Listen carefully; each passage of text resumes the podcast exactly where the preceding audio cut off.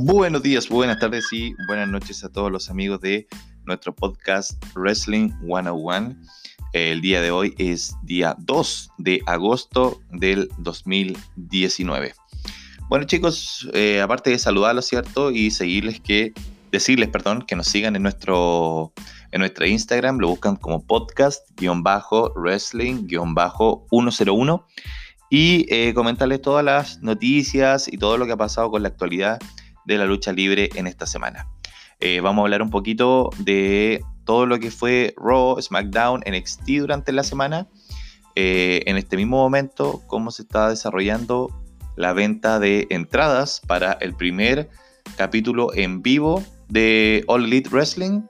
Eh, un poquito, poquito de New Japan y algunas noticias breves que tenemos hasta el final del capítulo. Esta semana Estuvimos un poquito lentos a la hora de subir nuestros posts, pero ha estado todo eh, en nuestro Instagram. Si quieren revisar las últimas noticias, las últimas luchas que se están pactando, algunos rumores y eh, algunas eh, otras noticias que también no han sido muy agradables, pero son cosas que pasan. Bueno, vamos a ir de, de frentón con una suerte de resumen semanal, porque como lo, lo hablamos durante las últimas semanas, no va a ser un tema de eh, este luchador le ganó a este otro y la lucha fue así, así. No, sino que vamos a hablar más que nada de los momentos más destacados durante la semana. Y eh, esta semana, como eh, también lo leí en otras partes, ¿cierto? Pero algo que me nació en el momento que estuve viendo Raw es que de verdad este fue un excelente capítulo. Fue un buen capítulo de principio a final. Em, el, el Raw de esta semana comenzó con la lucha, ¿cierto? Pactada entre Drake Maverick y Art que iban con, con sus parejas, ¿cierto? Y todo el tema. Pero lo que me quedo de esta lucha y el concepto es lo importante que se ha transformado esta dinámica del 24-7 para comenzar el programa de Raw, ¿ya?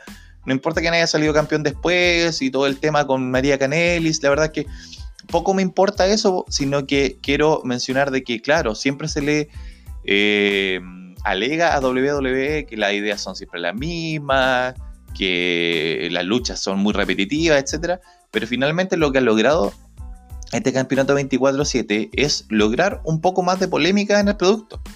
¿Ya? Y que haga evolucionar algunas historias mucho más allá de lo que estábamos viendo normalmente. Entonces, ha sido súper, súper positivo finalmente lo que ha pasado con este título 24-7. Y eh, claro, pues actualmente ahora es María Canelis la primera eh, campeona embarazada en WWE. Eh, ¿Qué fue otra cosa importante también en Raw? Eh, la pelea de eh, los Gauntlet, ¿cierto? Como esta lucha de que venía uno, después venía el otro, uno venía el otro, por una oportunidad por el título de los Estados Unidos de AJ Styles en SummerSlam. Esta también fue una excelente lucha con una excelente participación de Rey Misterio. a Rey Misterio lo derrota Andrade. Y en la final, digamos, derrota también Ricochet y que va a tener su revancha en SummerSlam contra AJ Styles. Eh, hablando de Styles y de OC, que ahora se le nominó, ¿cierto? El club original o el nuevo club. Eh, ellos eh, se transformaron también en nuevos campeones en pareja. Así que ahora los tres miembros del club original tienen títulos: el campeonato en parejas y el campeonato de los Estados Unidos. Así que al final también hubo esta como trifulca, ¿cierto? Que comenzó después de. Poquito antes, perdón, del ataque de Brock Lesnar a, Seth Rollins, que también obviamente fue de las partes destacadas porque eh, se ha comentado mucho el tema de la sangre, el tema de la violencia y que Vince McMahon se ha estado defendiendo de algunos patrocinadores diciendo que AEW va a tener ese tipo de producto. Y la verdad es que lo vemos en esta semana. Entonces, la verdad es que me parece un poco contradictorio, pero bueno, la verdad es que el, ángulo fue bastante bueno y esperemos a ver qué va a pasar este próximo lunes en camino a SummerSlam, que ya sería en dos domingos más. Así que interesante todo lo que pasó en este, en Raw, buenas luchas, eh, excelente también calidad al mostrar las luchas y no los comerciales, ¿ya? Por ejemplo, en la, en la lucha del Gauntlet se notó mucho donde cuando iba a pelear Sami Zayn contra Rey Mysterio, esperaron a que volvieran desde los comerciales y aunque fuera una victoria eh, muy muy rápida, la idea fue que eso se viera. y normalmente estábamos teniendo problemas con que ese tipo de cosas pasaban en los comerciales y uno se perdía la acción. Ahora no, esperaron, no sé qué pasará ahí en ese momento, cómo están rellenando. En este último tiempo se han visto en los clips, inclusive en el canal de YouTube o en www.com, um, Moyo Rawley, eh, Dana Brooke y algunos otros luchadores que obviamente como que no están apareciendo siempre, ¿cierto? Haciendo unas promos entre medio de, los comerciales, eh, como lo que no se ve en el capítulo. Así que eh, importante que esta, semana, como le digo, le dieron una mejor experiencia a la persona que estaba viendo Raw de cómo se estaban desarrollando las luchas y lo que estaba realmente pasando en la arena y no lo que no se puede ver en los comerciales. Así que súper, súper bien Raw en ese sentido. SmackDown también conversar un par de cositas. Eh, bueno, el ángulo final, ¿cierto? Donde Reigns es atacado, se ha reportado que lo más probable que se desarrolle durante esta semana y sea Daniel Bryan, el atacante misterioso, que eh, dejaría lista una lucha para SummerSlam. Hablando de luchas para SummerSlam, también está Ziggler versus The Miz, pero dentro de los mismos rumores que acabo de comentar de Daniel Bryan, al parecer, no sé cómo lo van a hacer dentro de la próxima semana, en las cuales Goldberg reemplazaría a Miz y en SummerSlam sería Goldberg versus Dolph Ziggler. Ustedes me dirán, pucha, Goldberg, ¿qué pasó? Eh, súper mal la lucha con Undertaker en Arabia Saudita. Y claro, eso es lo que tengo entendido yo, que son sus intenciones, redimirse un poco sobre el bochornoso eh, lucha, ¿cierto?, que tuvo con Undertaker en eh, Arabia Saudita, que finalmente fue más que nada una opción grande de lesionarse más que entretener a los fans. También obviamente tuvimos una lucha entre Kevin Owens y Drew McIntyre, pero antes de eso hubo una promo, ¿cierto? Se, dijeron un par de cosas y quiero decir que Kevin Owens sigue marchando firme en lo que va a su historia contra Vince McMahon, ¿ya? Unas dos semanas atrás nosotros solamente hablábamos de Kevin Owens y esto como que ha ido bajando un poquito el pelo, como que se ha ido disipando en la atención. Pero eh, vi algunos videos durante esta semana y sobre todo en lo que es SmackDown Live, en los videos que tú buscas en YouTube, la pelea o el, extracto, ¿cierto?, de la pelea de Kevin Owens tiene más de un millón y medio de visitas. En cambio, el resto de, de los eh, videos no superan los 200.000, 300.000. Entonces, ojo ahí también con eso, con que Kevin Owens está marcando, está siendo importante. Y por ejemplo, ¿qué es lo que pasó con eh, este, no quiero decir estudio, pero este reporte también de lo que pasa con Kevin, perdón, que de lo que pasa con Kofi Kingston y Seth Rollins, que lo vamos a mencionar también en las noticias breves, ¿ya? Porque ha salido a la luz que son los luchadores que al parecer han tenido peores ventas en cuanto a mm, los tickets vendidos, ¿ya? Así que excelente lo de Kevin Owens, que siga firme nomás camino a SummerSlam. Y también, bueno, obviamente el segmento de Jerry Lawler, donde tuvimos la confrontación final entre Trish Stratus, la Salón de la Fama, ¿cierto? Y Charlotte, que la verdad es que para SummerSlam, para mí de verdad que va a ser un, Dream Match, como le llamamos nosotros, un, un peleo de ensueño, pero no porque sea Charlotte. Ya, para mí podría haber sido Sacha Banks si estuviese, o podría haber sido Becky, podría haber sido Bailey, podría haber sido Alexa. La verdad es que no hay, no hay preferencia, pero sí Esperamos, esperamos, ¿cierto? Que Trish Stratus haya entrenado de una buena manera y realmente se entregue un excelente combate. Porque yo creo que todos decíamos con eso. Es como lo que pasa en los juegos de, de, video. Uno siempre quiere juntar las generaciones y decir, oh, ¿qué hubiese pasado si, no sé, hubiese peleado Stone Cold contra CM Punk? O Stone Cold contra Kevin Owens? O Kane en su año mozo, en el 98, en el 99, hubiese peleado contra Drew McIntyre hoy en día son luchas que quizás estuvieron en el pasado, pero no, no en, los momentos como definitivos de cada luchador, ¿ya? O La Roca versus Roman Reigns, qué sé yo, no sé, pudiesen ser miles y miles de ejemplos. Entonces, en ese sentido, siento que es un Dream Match porque es Trish Stratus, que obviamente define a la, a la era de la actitud, ¿cierto?, en la lucha libre, y Charlotte, que también está demostrando lo que está demostrando en esta nueva era de las superestrellas, superestrellas femeninas en, en WWE actualmente. Y también tuvimos la lucha de final, ¿cierto? Que fue OC, ¿cierto? el Original Club versus New Day.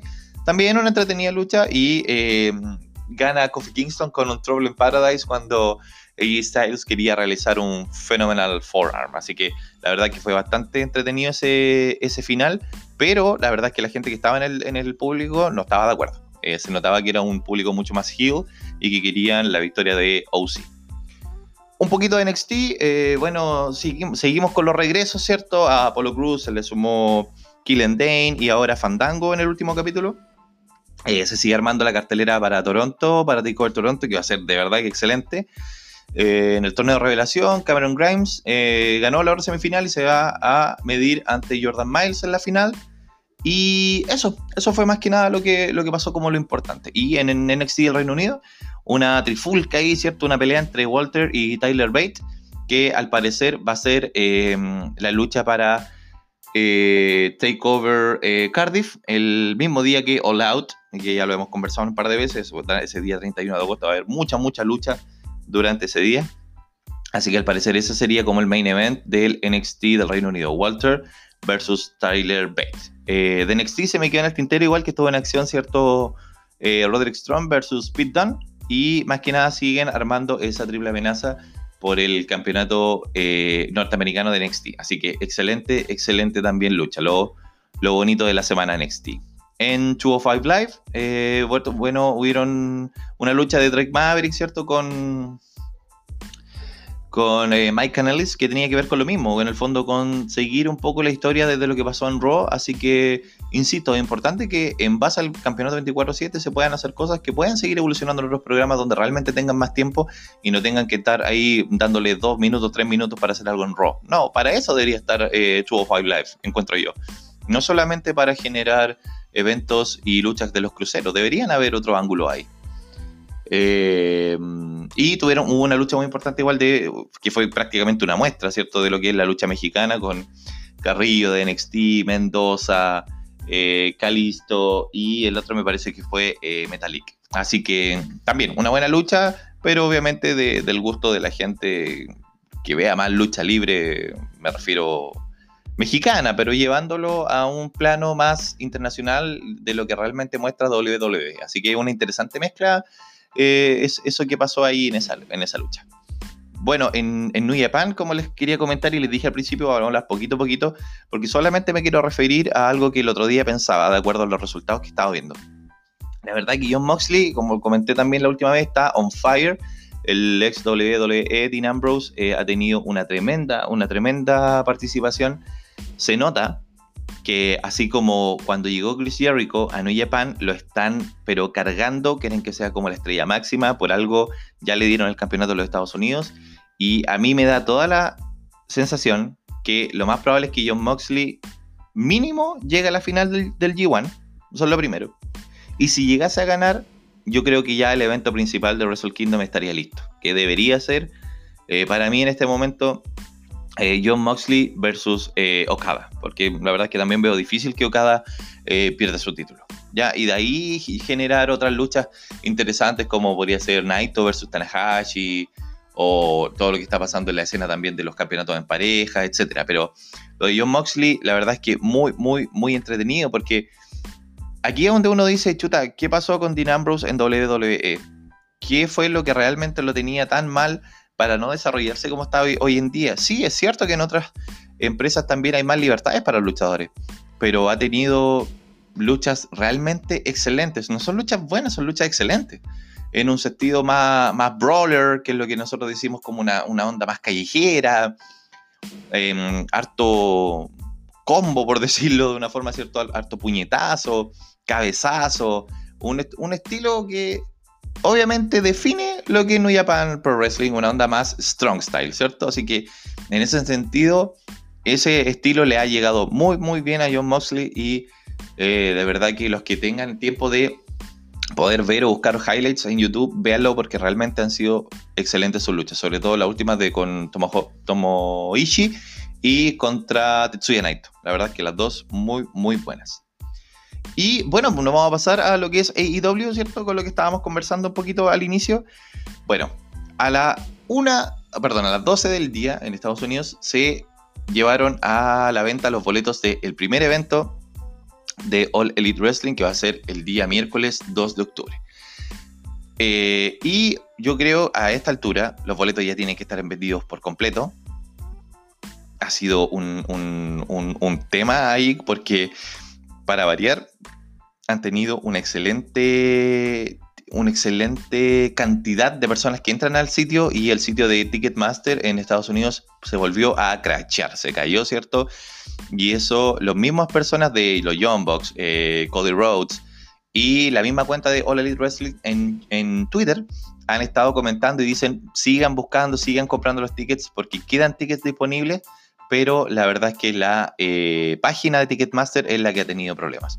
Pero uno piensa, cuando hay recitales muy importantes, cuando hay eventos deportivos, supongamos el Super Bowl, quien sea, donde hay, hay 60.000, 50.000 entradas y obviamente los sitios también se caen de repente, o las listas de esperas, uno cuando ha comprado uno para un evento sabe que son altas, 3.000, 4.000, 6.000, 10.000 personas. Pero obviamente esto tiene que hablar nuevamente con el éxito de All Elite Wrestling y aunque sea el primer capítulo, va a ser un capítulo en lleno. Así que eh, felicidades también para los chicos de All Elite Wrestling porque al parecer no tenemos el, tiempo completo, digamos, no tenemos el tiempo así como cuando el otro evento se vendieron en 15 minutos, el otro en casi 5 minutos, 4 minutos. En este momento no tenemos los minutos exactos, pero yo les doy por hecho, chicos, que el evento se va a vender por completo. ¿Ya? ¿Y cuáles son las luchas y qué es lo que se ha estado promocionando para este, para este primer capítulo entonces? Eh, vamos a comenzar desde atrás para adelante. Lo último que se ha ido confirmando. Lo último que se confirmó va a ser el título femenino de AEW y este va a ser eh, disputado, ¿cierto? Y coronado en este primer capítulo. También se confirmó que va a estar The Elite, Kenny Omega con los Young Bucks versus Chris Jericho y dos eh, oponentes eh, o dos compañeros misteriosos, ¿ya? Eh, no sabemos quién, quién, puede estar ahí, ¿cierto? Ya se, han rumoreado algunos nombres, no nada muy concreto, la verdad, pero algunos mencionan que podrían ser dos ex WWE que no vemos hace mucho, mucho tiempo. Así que ahí la vamos a dejar picando, como se dice por acá. También John, Moxley va a estar en vivo dicen por ahí que pudiese tener una lucha o solamente hacer una promo. Y obviamente ya vamos a tener para esa fecha al primer campeón de AEW coronado, que sería o Chris Jericho o em, Hangman Page. Así que obviamente él también tendría un eh, segmento. Y va a comenzar el programa con la lucha anunciada entre Cody eh, Rhodes, ¿cierto? Cody y Sammy Guevara, que fue em, campeón del título crucero en AAA. Así que también una lucha interesante, estilos bastante distintos y veremos qué, qué pasa con eso. Así que eso es lo que se sabe hasta el momento con AEW, con su primer evento que va a ser en una arena grande al estilo WWE y eh, va a ser en la ciudad de Washington. ¿Ya? Así que vamos a continuar con las noticias breves y con eso ya vamos a ir dando por finalizado el podcast del día de hoy. La verdad que el podcast del día de hoy no tenía, no tenía nombre, eh, pero yo creo que si podríamos, si pudiésemos entregarle un nombre, es como ir actualizando, ¿cierto? Lo que ha estado pasando y, obviamente siguiendo la línea de, lo que comentábamos en el capítulo eh, anterior, que era el éxito de AEW, que llegan a competir. Así que en el fondo esto es como una confirmación para ellos y también ir avanzando en, su proyecto de tratar de competir en algún momento con WWE. Ellos siempre van a decir que no lo están haciendo, pero sí están eh, en camino a. Bueno, en las noticias breves eh, queríamos comentar que mm, la ex Emma de WWE, Tennille Dashwood, eh, ha firmado con Impact Wrestling en una movida, mm, yo creo, bastante regular, no, no me parece ni normal, ni me parece impactante. Eh, sí, obviamente bien por ella, porque estaba solamente haciendo eventos y luchas en indie o apariciones esporádicas por ahí en convenciones, así que importante por ella y al parecer también su salud se encuentra mejor, así que bien, bien por ella. Eh, bueno, ¿qué se habló durante la semana también a todo esto hablando de AEW? ¿Qué pasa con CM Punk?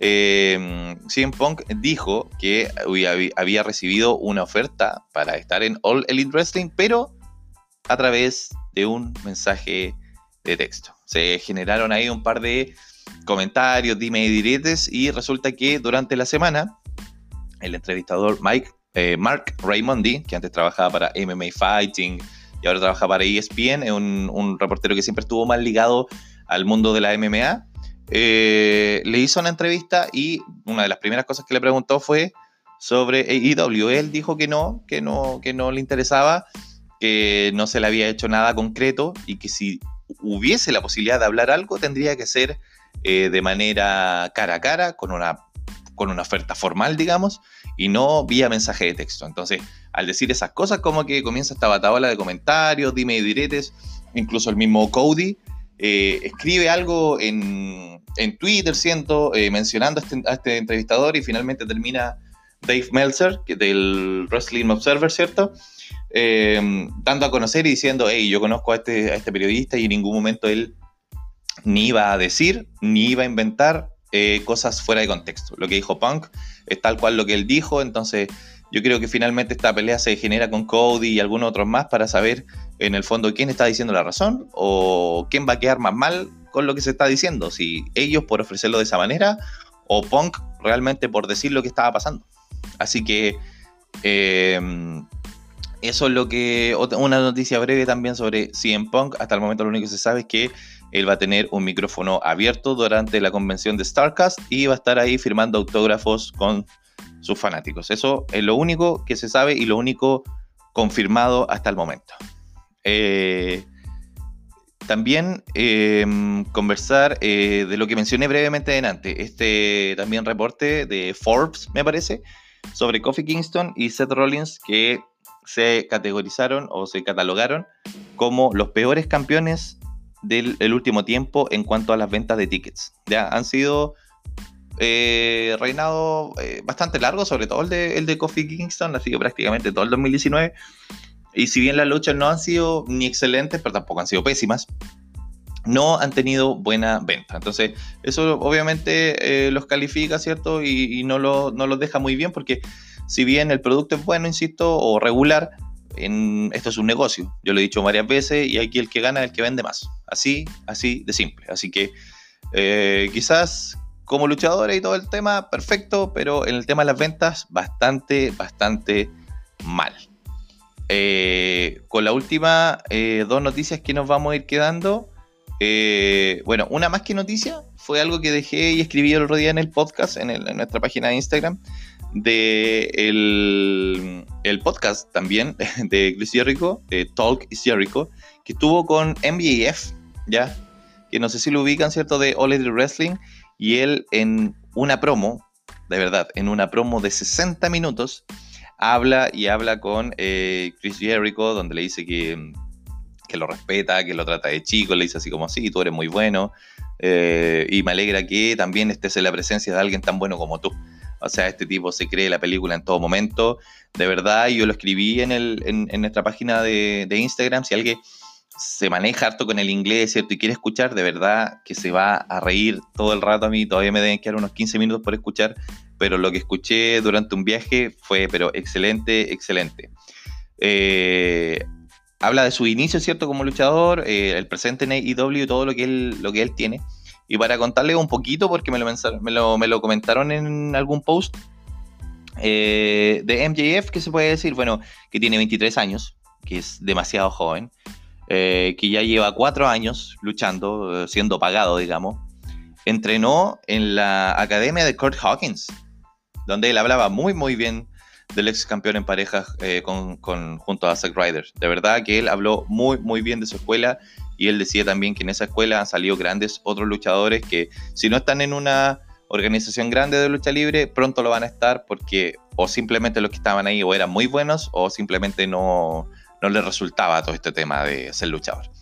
Eh, también comentó que su mayor influencia en el mundo de lucha libre fue Roddy, eh, Rowdy, Piper y eh, le comentaba algo también bastante interesante y tierno de un, amigo artista dibujante que en su, en su protector de pantalla, digamos, de su teléfono, aparece Roddy Piper hablando como con un joven, MJF. Eh, Chris también le pregunta por el tema de la bufanda, porque él entra con una funda al ring y le dice, hey, eso yo lo hice primero.